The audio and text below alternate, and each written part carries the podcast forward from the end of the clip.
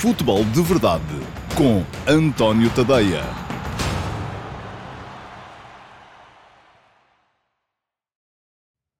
Ora, então, olá a todos, muito boa tarde e sejam muito bem-vindos à edição número 100. É verdade, a edição número 100, edição centenária do Futebol de Verdade para a temporada de 2023-2024. Hoje é Quarta-feira é dia 3 de um, janeiro de 2024. Estamos entre a 15 e a 16 jornadas da Liga Portuguesa e por isso não haverá hoje reposições do Futebol de Verdade Flash e o Futebol de Verdade que tem novo horário para este ano de 2024 às 18 horas. Hoje vai passar pelos ataques rápidos, vou pontuar aqui meia dúzia de aspectos da atualidade, comentá-los também, e pelo QA.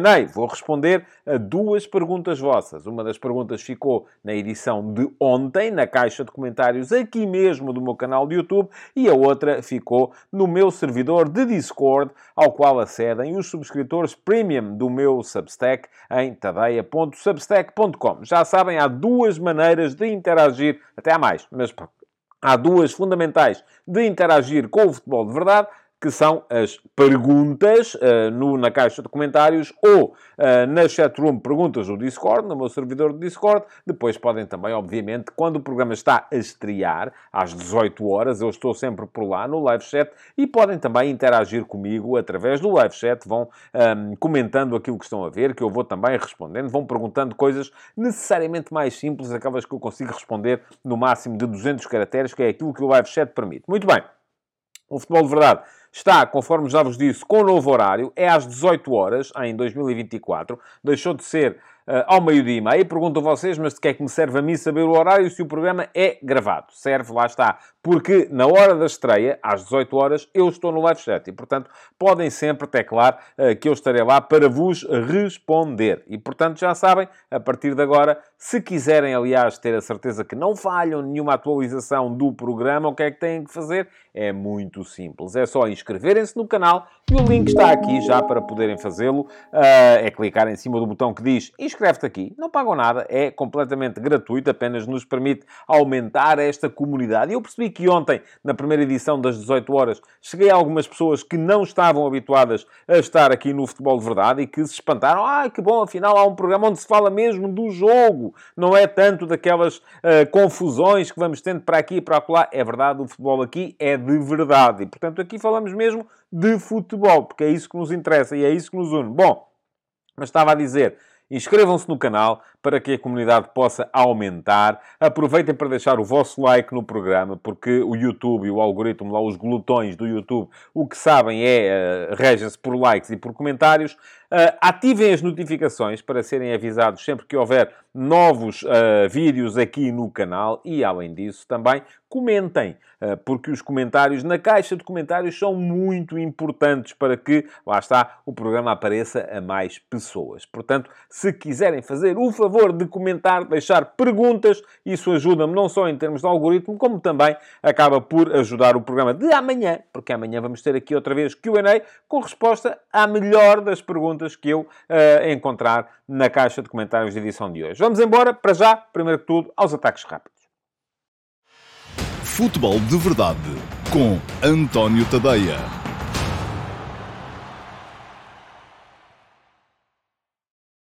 Vamos então aos ataques rápidos que eu alinhavei aqui para vocês hoje. E, primeiro que tudo, como sempre, começamos com o futebol de ontem. Ontem, o jogo que eu vos aconselhei, o West Ham United, Brighton and Hove Albion, foi uma valentíssima seca. Portanto, acabou 0 a 0. Uh, ninguém uh, quis fazer rigorosamente nada, não se passou nada. Aquilo quase que mais valia, e anda aí muita gente entusiasmadíssima com o Mundial de Setas, quase que mais valia irmos ver o Mundial de Setas, porque eu não sou grande apreciador da coisa, já dá para perceber Portanto, o meu perdão aos apreciadores da modalidade. Mas, um, em contrapartida, houve coisas interessantes. Uh, por exemplo, no Milan-Cagliari, um, dois golos do Luka Jovic. O Milan ganhou por 4 a 1.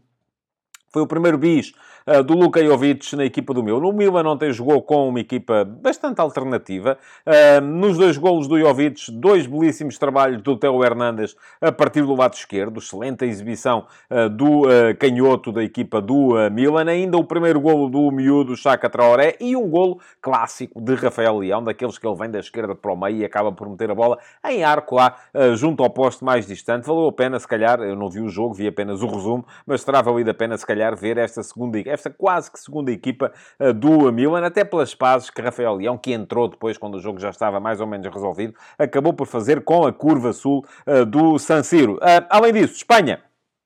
Primeiro golo de uh, Yaremchuk na Liga Espanhola e foram precisos 13 jogos. Não está a correr muito bem a vida a Yaremchuk em Espanha. Ontem correu, o Valência ganhou por 3 a 1. Ele marcou logo ao fim de 4 minutos. Um bom golo, um golo em que ele estava livre uh, para poder uh, finalizar. Mas também vos aconselhei aqui o derby da zona e o derby da família Sands, porque este Valência-Villarreal é sempre um jogo importante. Além disso, ainda o destaque para a expulsão do Alex Remiro, o guarda-redes da Real Sociedade eh, que parecia que ainda vinha com os vapores da passagem de ano, da maneira como saiu da baliza para tentar interceptar uma bola longa, a bola passou-lhe por cima e ele acabou por ter que interceptar com as mãos, foi expulso e acabou por uh, contribuir de forma negativa para aquilo que foi o decepcionante empate em casa da Real Sociedade ontem. Hoje há mais uh, futebol e hoje teremos um uh, grande Girona Atlético de Madrid. Uh, vamos ver, eu não sei até que ponto é que o Girona e o Atlético Madrid são candidatos ao título em Espanha. Um, o Barcelona, enfim, ainda hoje o Xavi, uh, quando lhe perguntaram se uh, ele pudesse eventualmente escolher entre o Holland e o Mbappé, quem é que ele queria, limitou-se a rir e dizer oh, meu amigo, a gente não tem dinheiro para essas coisas, tenho que ficar com aqueles que tenho. Portanto, isso entre o Holland e o Mbappé é para os clubes endinheirados, não é para o Barça. Bom, mas não sei até que ponto é que o Barça uh, estará muito acima do Girona e do Atlético. Não sei até que ponto é que este Real Madrid, cheio de lesões, estará muito acima do Girona e do Atlético. De qualquer modo, será um jogo muito interessante para perceber como é que o Girona, por exemplo, vai conseguir reagir uh, a este mês de janeiro, porque começam a ser tantas as vozes de mercado à volta dos seus melhores jogadores, do Savinho, do Dovbik, uh, do, do, do, do, do Aleix Garcia, enfim, muita gente nesta equipa do Girona, que, do próprio treinador, o Mitchell, eh, muita gente começa a ser cobiçada eh, por essa Europa fora, não é só em Espanha, e portanto vamos a ver como é que a equipa reage a estas vozes de mercado de início de janeiro. Antes do uh, Girona Atlético Madrid, que é às 8h30, poderão aquecer vendo o Real Madrid-Mallorca às 6 h um quarto, ou se preferirem, o Paris Saint-Germain-Toulouse a um quarto para as 8. Dá para ver a primeira parte, antes de começar o Girona Atlético de Madrid. o PSG-Toulouse Toulouse, jogo interessante. Parece que vamos ter em campo Danilo como defesa central, Vitinha titular a meio campo, também um, o Garte é titular uh, a meio campo e uh, do outro lado está o Toulouse, uh, que é o adversário do Benfica no uh, play-off de acesso aos oitavos de final da Liga Europa. Muita atenção, por exemplo, ao guarda-redes do Toulouse, Restes, que me parece ser um dos mais promissores jovens guarda-redes do futebol europeu. É a Supertaça de França que está em causa. E uh, o Toulouse esteve quase para, uh, enfim, não digo não se apresentar, mas uh, fez uma, uma ação de protesto violentíssima. Porquê? Porque tem que jogar o jogo a, a, Paris e não lhe agrada essa ideia. Bom, lá como cá, isto também é um problema. Mercado, ora bem, já estamos no Uh, terceiro dia de mercado e continua a haver novidades. Uh, hoje, por exemplo, deverá ser ainda, não sei se hoje, se amanhã, mas aparentemente já está tudo tratado para ser formalizada a aquisição de Marcos Leonardo pelo Benfica, o jovem ponta de lança do Santos, uh, pelo qual o Benfica vai pagar 18 milhões de euros, deixando 10% de mais-valias ao clube paulista, ao clube brasileiro. Marcos Leonardo é um uh, extremamente promissor avançado do futebol brasileiro. Ele marcou uh, 21 golos em cada um dos últimos dois anos uh, pelo Santos. 21 golos em 2022, mais 21 em 2023. Curiosamente, também estes golos foram sempre no Campeonato Brasileiro, também repetiu o número, foram 13 golos no Brasileirão de 22, mais 13 no Brasileirão de 23. Parece-me ser um jogador, até em termos de perfil, um bocadinho mais aproximado daquilo que era Gonçalo Ramos. Uh, porquê? Porque é um jogador... E eu uh, escrevi isso hoje de manhã no último passo. Quem quiser ler o texto, fica aqui o link uh, para poderem aceder ao meu texto do último passo de hoje de manhã, que é a minha crónica matinal de reflexão sobre a atualidade futebolística nacional e internacional. Hoje arrancou com uma reflexão à volta de Marcos Leonardo. E eu, na altura, escrevi lá também que, enfim, é um jogador com características parecidas às de Gonçalo Ramos e houve muita gente, inclusive nos comentários depois nas redes sociais, a vir dizer como é que é possível, eh, porque Marcos Leonardo tem 1,70m, enfim, há fontes que dizem que tem 1,74m, há outras que dizem que tem 1,76m, de qualquer modo não é propriamente um ponta de lança absolutamente impactante no nível físico. Mas eu quando falava disso, aliás, se nos lembrarmos, o Gonçalo Ramos não marcava muitos golos de cabeça. Uh, os golos do Gonçalo Ramos eram muito diagonais de ataque à bola no primeiro poste, diagonais de ataque à profundidade para poder ir buscar a bola atrás da última linha do adversário. Uh, influía muito no jogo da equipa, também baixando para ligar com os médios no jogo interior, dentro do bloco, e é muito isso que faz uh, Marcos Leonardo, quer tenha 1,74m, 1,76m ou 1,85m ou 86 que há de ser com certeza aquilo que tem o Gonçalo Ramos. É claro que não é um jogador tão impactante uh, no futebol aéreo como pode ser, por exemplo, o Artur Cabral, Aliás, parece-me que é um jogador radicalmente oposto em termos de condições àquilo que é, de características àquilo que é Artur Cabral. Artur Cabral é um jogador muito mais uh, destinado a lidar com cruzamentos, com jogo exterior. Marcos Leonardo, um jogador muito mais destinado a lidar com jogo interior e com jogo apoiado e com aquelas trocas de bola mais rápidas nas quais o Benfica está mais familiarizado. Portanto, isto até pode dizer, enfim, faz-me um bocado de confusão, como é que depois de investir uh, ah, 20 milhões num jogador de um tipo, o Benfica agora vai investir mais 18 num jogador de outro tipo para a mesma posição e não é por achar, então, mas se eles têm o dinheiro, eles que o investam, com certeza, tudo muito bem. A questão é, hum, são duas. É, se esse dinheiro não podia ter sido investido noutras posições, que eventualmente pudessem ser mais úteis, eh, e a outra questão é que, inevitavelmente, um dos dois vai ficar a desvalorizar, porque não vão jogar os dois à partida, porque Schmidt joga apenas com um naquela posição e é isso que faz mais confusão. Mas voltaremos ao tema Marcos Leonardo, e vou, desde já vos digo, porque uma uma das perguntas que selecionei para o Q&A tem que ver com Marcos Leonardo. Vamos lá. Mais mercado.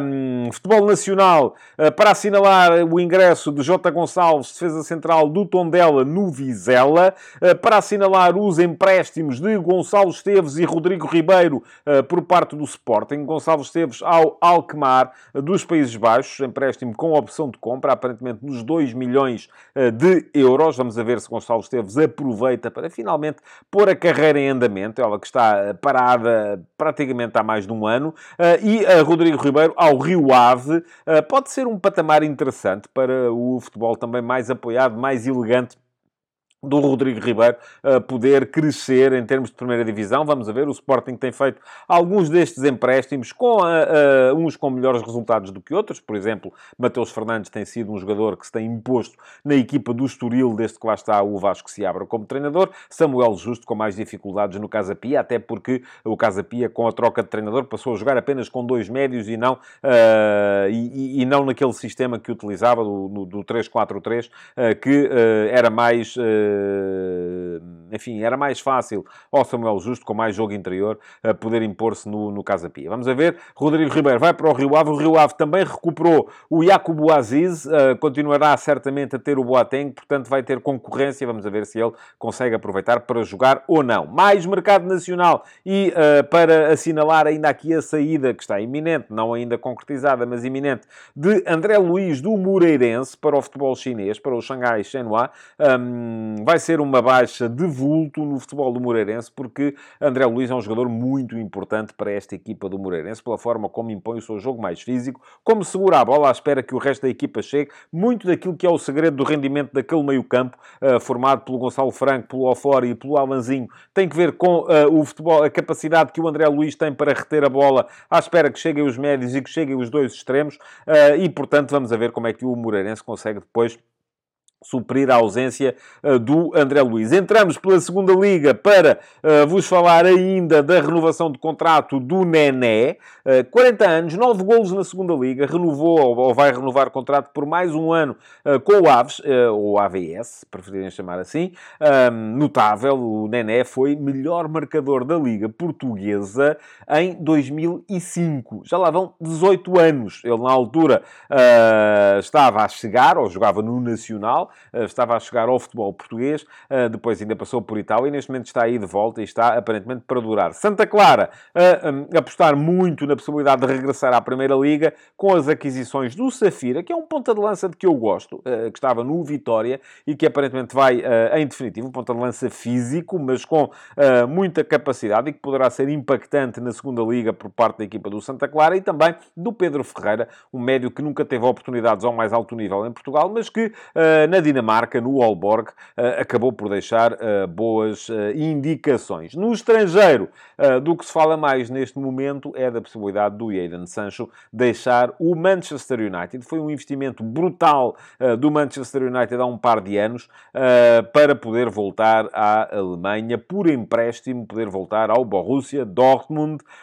o que possibilitaria ao Man United poder então avançar para um avançado e faz falta neste momento alguém que partilhe com o Rasmus Oilund a, a, tarefa de fazer golos, sendo que esse avançado não será com certeza um jogador de, muito, de muita valia no mercado, mas fala-se muito na possibilidade de ser Choupo-Moting, o avançado de quem o Man United precisa ou quererá uma espécie de uma repetição daquilo que foi no ano passado a operação com a Morten Weghorst. Weghorst não fez muitos golos, mas acabou por ser importante na forma como o Man United encarrilou na segunda metade da época, acabando por conseguir o apuramento para a, a, a Liga dos Campeões. Uh, e este ano não será com certeza tão fácil. Por fim, ainda nos ataques rápidos de hoje, nota para o, uh, a nomeação dos 23 candidatos ao 11 do ano da FIFPRO. A FIFPRO é uh, uma espécie do sindicato mundial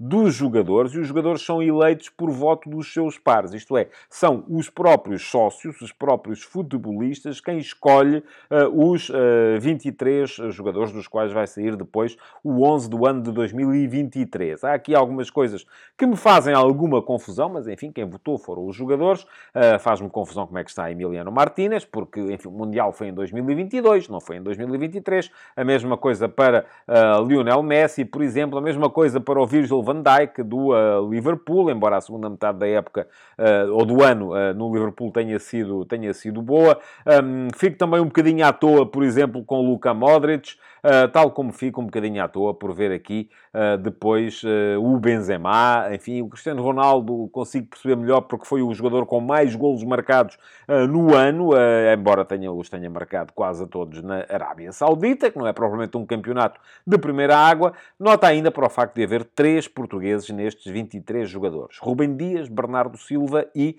Cristiano Ronaldo. Supremacia, claro, basta olhar para os 11 de equipas como o Real Madrid e o Manchester City. Bom, terminados os ataques rápidos por hoje, não vos vou dizer aqui quem é que deixou de seguir quem no Instagram ou quem é que apagou publicações uh, onde estava o clube, onde jogou e tal, porque essas coisas, francamente, não são a minha praia. Aqui é futebol, mas é futebol de verdade. Vamos ao QA. Futebol de Verdade com António Tadeia.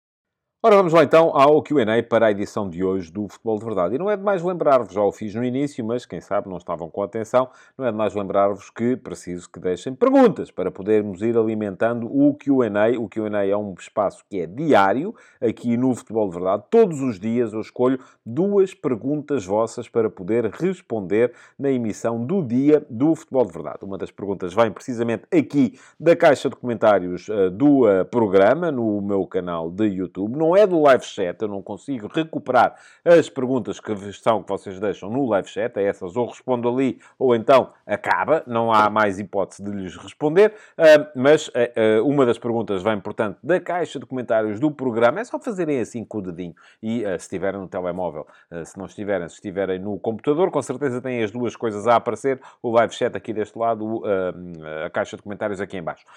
mas uma das perguntas vem da caixa de comentários do meu canal, do programa no meu canal de YouTube, a outra vem um, do meu servidor de Discord, uh, ao qual podem aceder uh, os subscritores premium do meu uh, Substack em tadeia.substack.com. Para quem não sabe, é onde eu vou desenvolvendo a minha atividade de jornalista. Todos os dias há novos conteúdos no meu Substack, incluindo uma newsletter que é gratuita, que é o último passo, sai todos os dias de manhã, de segunda a sexta-feira com a minha reflexão sobre a, a atualidade nacional e internacional. Vale a pena uh, darem lá um salto, fazerem a subscrição, nem que seja gratuita, depois se quiserem aprofundar a experiência, ter acesso a outro tipo de conteúdos, ter acesso ao meu canal de Telegram, ter acesso ao meu servidor de Discord, um, ehm, ter acesso a conteúdos uh, exclusivos, ter acesso, uh, como são, enfim, muitos de, dos que por lá vão aparecendo, as reportagens, os, os artigos de Data Journalism, os, as edições do Futebol de Verdade Flash, faz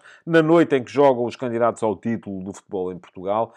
Um, tudo isso uh, é exclusivo para subscritores. Premium do meu Substack pagam 5 euros por mês ou 50 euros por ano, se quiserem aproveitar uh, o desconto de dois meses que é uh, dado a quem se compromete por um período mais longo com o meu jornalismo e podem fazer então esse upgrade. Mas para já se fizerem a subscrição gratuita, já é ótimo, já é excelente. Fica aqui o link para poderem uh, dar lá um salto e subscreverem então uh, o meu uh, Substack e darem uma oportunidadezinha ao jornalismo. Bom, vamos lá. Uh, perguntas para hoje. A primeira é, como é sempre a do uh, meu canal de YouTube, já está aí a aparecer. Uh, e a pergunta que selecionei entre as que ficaram na edição de ontem do Futebol de Verdade foi esta deixada pelo Jorge Fernandes, que aliás, eu ontem, como não estava a fazer o programa em direto, não pude agradecer ao Jorge pelo superchat que deixou. Muito obrigado, Jorge, pelo seu superchat de ontem. e o Jorge um, deixa o a seguinte questão. Boa tarde, António. Acha possível, com o avanço da Superliga, que possa existir alguma equipa fora das Big Four, mais PSG, eh, que consiga alguma vez ganhar tal competição? O Ajax talvez seja o clube, a meu ver, que possa lá chegar.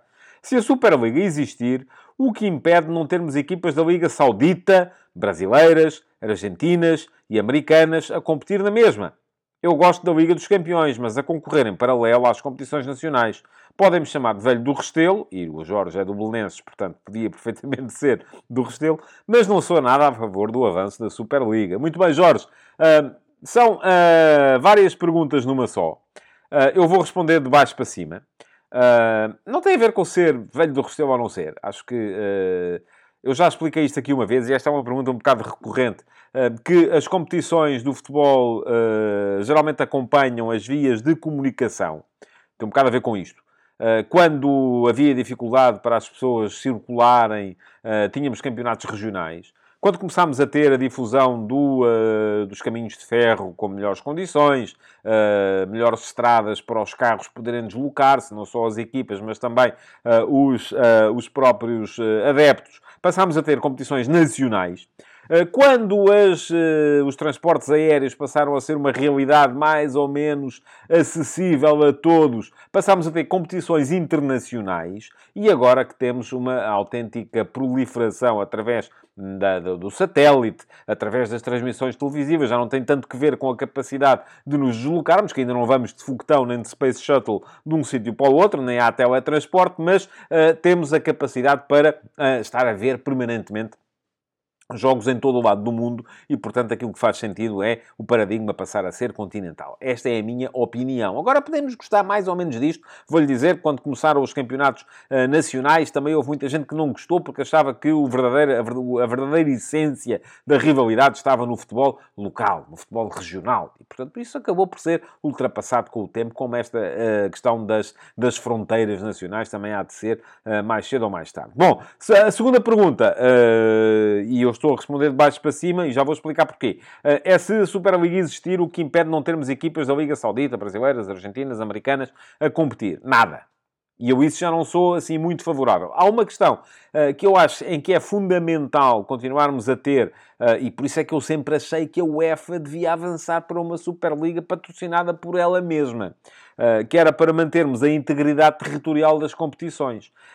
porque se nós queremos ter uma competição europeia, ela não poderá ser organizada por privados. Porque se for organizada por privados, a partir desse momento, os privados podem convidar quem lhes der na real gana. E isto, ah, de facto, pode ser um problema se nós pensarmos nas competições em termos de integridade continental. Uh, integridade geográfica continental. Aqui poderemos vir a ter, de facto, algum, algum problema. Mas lá está. Eu posso gostar ou não gostar, mas uh, nada do, do mundo não tem que ser como eu gosto ou deixo de gostar. Por fim, pergunta que eu acho mais interessante. Eh, porque tenho uma opinião mais fora da caixa. Um, se eu acho possível que possa haver equipas fora das Big Four do PSG para ganharem tal competição. Eu vou-lhe dizer, Jorge, não só acho possível, como acho provável. Aquilo, há uma coisa que eu tenho a certeza. A Liga dos Campeões não vão ganhar. Esqueça, não vai acontecer.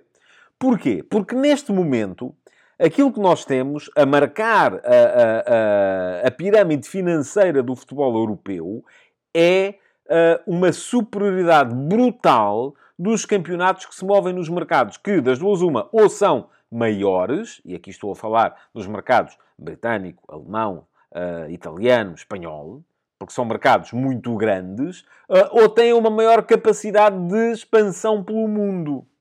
E uh, nunca vai acontecer termos uma equipa portuguesa, uh, neerlandesa. O Ajax esteve perto aqui há, há em 2019. Um, seja o que for, uh, Suíça, Belga, não vai acontecer. Porquê? Porque a grande realidade é que os clubes da Premier League recebem muito mais dinheiro por jogar a Premier League do que por ganhar a Liga dos Campeões. E, portanto, a diferença eles não a fazem na Liga dos Campeões. Eles fazem-na na Premier League. E nós nunca vamos jogar a Premier League. O Benfica, o Porto, o Sporting, o Sporting Clube Braga nunca vão jogar a Premier League, mas podem partilhar o mercado com as equipas que jogam a Premier League quando houver a tal Superliga Europeia. E aí sim, partilhando o mercado com eles, se o mercado passar a ser uno europeu em vez de ser apenas nacional, eles poderão vir a ter acesso ao mesmo nível de receita que têm esses clubes que hoje em dia fazem a diferença através dos seus campeonatos nacionais. Portanto, para responder à sua pergunta de uma forma que eu acho que é um bocadinho fora da caixa, mas é aquilo que eu acho há 20 anos, se queremos voltar a ter uma equipa portuguesa a ganhar uma competição europeia, eh, uma Superliga Europeia ou uma Liga dos Campeões, que no fundo é uma Superliga com outro nome, só que mantém a integridade das, das competições nacionais, eh, a única maneira que há disso vir a acontecer é partilharmos os mercados com as grandes equipas. Porque a Liga dos Campeões, meus amigos, não vamos ganhar. Não vai acontecer. Um clube português eh, na Liga dos Campeões pode fazer uma campanha hiper mega fantástica, chegar às meias finais, chegar a uma final, eu não acredito que isso seja possível, eh, que mesmo assim vai receber da Liga dos Campeões menos do que recebe um clube que fica abaixo de meio da tabela na Premier League. Como é que se compete com isto? Só há uma maneira é anular a vantagem competitiva que eles têm neste momento. Eh, e isso, é por isso é que eles não querem. Por isso é que a gente quer. É a mesma questão quando a gente coloca aqui, ah, devíamos fazer uma Liga Ibérica. Uh, sou... E o Jorge também, creio que aqui há tempos, deixou uma pergunta nesse sentido, à qual eu não cheguei a responder. O que é que eu achava das competições? Uh, se pudéssemos ter eventualmente uma Liga Ibérica, em vez de termos o Campeonato Espanhol e o Campeonato Português, uh, termos uma Liga do, dos Países Baixos, com Bélgica e Países Baixos, e Holanda, portanto, termos uma Liga, vamos supor, fazer assim uma espécie de fusão de ligas em termos de. Uh, com base na proximidade geográfica, pois muito bem, a gente até pode fazer isso, só que eles não querem. O que é que os espanhóis têm a ganhar com isso? O que é que os espanhóis ganham em fazer uma Liga Ibérica com os clubes portugueses? O mercado deles eles já o têm, já o dominam. Nós podemos ganhar com isso. Da mesma maneira, nós podemos ganhar uh, formando uma espécie de uma Superliga Europeia. Uh, se conseguirmos que ela seja, primeiro, uh, patrocinada pela UEFA, para garantirmos a integridade geográfica da competição e a justiça e o facto dela vir a ser aberta com subidas e descidas, embora este último projeto da A22 já fosse uma prova aberta com subidas e descidas, uh, e depois, uh, desde que seja um, em substituição das competições nacionais. Não gostamos disso. Pronto, então continuamos aqui a jogar o nosso campeonato, a vender os nossos melhores jogadores porque não conseguimos mantê-los, porque eles querem jogar as competições que interessam. E as competições que interessam são a Premier League, uh, uh, basicamente é Premier League, né? nem há mais nada que, que, que interfira a este nível nesse momento. Um, eu creio, aliás, ainda a propósito do caso Marcos Leonardo, achei curioso que o Benfica tenha conseguido ter sucesso a contratar um jogador, é verdade que em condições e em momentos diferentes, que a Roma tentou e não conseguiu uh, no, no, no, verão. No verão o, o, o Santos não queria vender, Uh, neste momento o Santos já queria vender e, portanto, a questão também teve um bocado a ver com, com, com isso, mas isto há 20 anos uh, não, era, não era possível em termos de realidade uh, financeira também. Bom, muito obrigado, Jorge, pela sua pergunta. Já sabem, deixem perguntas aqui no, na caixa de comentários do meu canal de YouTube, do programa, para poderem ser respondidas no QA de amanhã. E dito isto, entramos então na segunda pergunta de hoje, que é a pergunta que veio do meu servidor de Discord, da chatroom Perguntas do Discord, um, que está lá no meu servidor do Discord, à qual acedem os subscritores premium do meu Substack em tadeia.substacks.com. Sim, são aqueles que pagam os tais 5 euros por mês.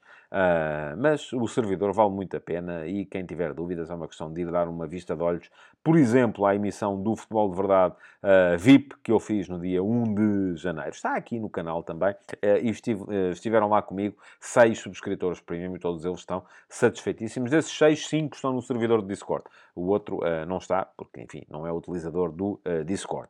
Bom, a pergunta que selecionei uh, da chatroom Perguntas do Discord de hoje é, foi deixada pelo Bruno Silva. E está já aí a aparecer à vossa frente. Pergunta ao Bruno o seguinte. Bons dias, António. Olá, boa tarde, Bruno.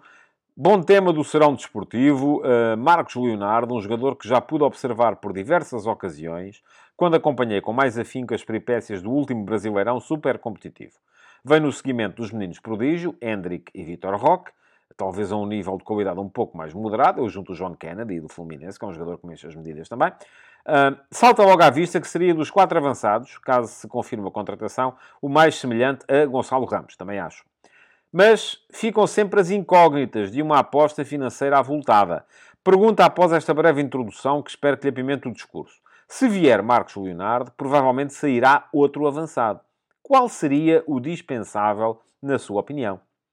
Excelente pergunta, Bruno. Porque a questão aqui, eu acho que muitas vezes uh, a tentação das pessoas é olhar para os jogadores disponíveis e perceber qual é que é melhor, qual é que é pior. E o uh, dispensável é o que é pior. Mas nem sempre é assim. Sobretudo porque gerir um plantel uh, não é juntar os melhores jogadores Uh, acho eu, ou não deve ser. Um, se olharmos para os quatro avançados, se, isto se vier Marcos Leonardo, obviamente, para os quatro avançados que o Benfica passaria a ter disponíveis no plantel, tínhamos o Marcos Leonardo, o Artur Cabral, o uh, Kasper Tenkstedt e o Musa, Petar Musa. Dos quatro, uh, o ideal para o Benfica seria conseguir ceder o Artur Cabral pelo valor que pagou por ele. E isto não tem que ver com o facto deste ser melhor e aquele ser pior. Eles são diferentes. Têm características diferentes. A questão é, se a ideia é apostar no Marcos Leonardo, o Artur Cabral, na melhor das hipóteses, será titular agora durante uns tempos. Porquê? Porque o, o Tenkstedt está lesionado. Uh, mas depois acabará por ceder a primazia e passará a estar, na melhor das hipóteses, no banco. Ora, não sendo o Schmidt grande adepto de fazer alterações uh, uh, muito cedo no jogo, isto uh, reduziria o Artur Cabral a jogos de 20 minutos, 15 minutos. O que é que vai acontecer? O Benfica tem ali 20 milhões de euros empatados. Vai querer, com certeza, ceder o jogador sem grande perda do ponto de vista financeiro. Para fazer isso, ele teria de continuar a jogar. Mas para ele continuar a jogar, isso significa um retardar na aposta naquele que foi o jogador em que o Benfica investiu 18 milhões agora, ou vai investir 18 milhões agora. Portanto, estamos aqui perante uma questão que nenhum treinador pode resolver. O ideal não é, não é que eu ache que o Arthur Cabral é de todos o jogador mais dispensável. Eu acho que, uh, aliás, olhando para os quatro, eu acho que o Arthur Cabral é o jogador mais credenciado dos quatro. É o jogador, não encaixa tanto nas ideias do treinador. Não.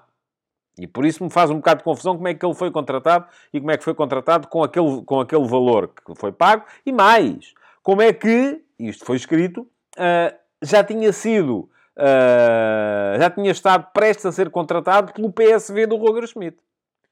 Quando é um jogador, de todos, aquele que menos encaixa nas ideias do treinador.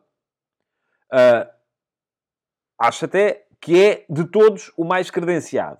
O que, com um modelo de jogo uh, adaptado às características dele, uh, poderia ser, enfim, o Marcos Leonardo é um jogador em desenvolvimento. Pode vir a ser um extraordinário avançado. Não tenho dúvidas disso. É um jogador, já o descrevi um bocadinho, há bocadinho, nos ataques rápidos.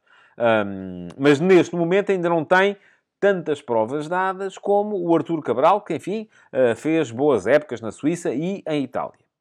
Uh, o Marcos Leonardo não tem duas boas épocas no Brasil, tem que superar aquilo que é uh, a adaptação ao futebol europeu, e nada indica que não possa vir a fazê-lo, poderá perfeitamente vir a fazê-lo, uh, mas uh, os últimos meses de alguma inconstância na sequência da recusa da transferência por parte do, do, do, do Santos para a Roma não me deixam muito tranquilo em relação a isso. Vamos a ver. É esperar para ver. As condições estão lá, falta perceber se ele consegue eh, desenvolver esse, esse potencial. Mas a questão é que aqui a gente não pode olhar para os avançados e dizer quem é que é o uh, pior de todos, vamos dispensar este. Não, porque não faz muito sentido para uma função, eu gosto, prefiro dizer função e não posição, em que o treinador só usa um homem, ter, os, ter três homens uh, nos quais se investe e nos quais há capital empatado. Portanto, se a ideia é apostar no Marcos Leonardo, então eu acho que o ideal para o Benfica seria o Artur Cabral ser, uh, o Benfica conseguir transacionar o Artur Cabral neste, uh, neste mercado de janeiro. E não estou com isto a dizer que ele é o pior de todos. Não. Até porque não acho que seja.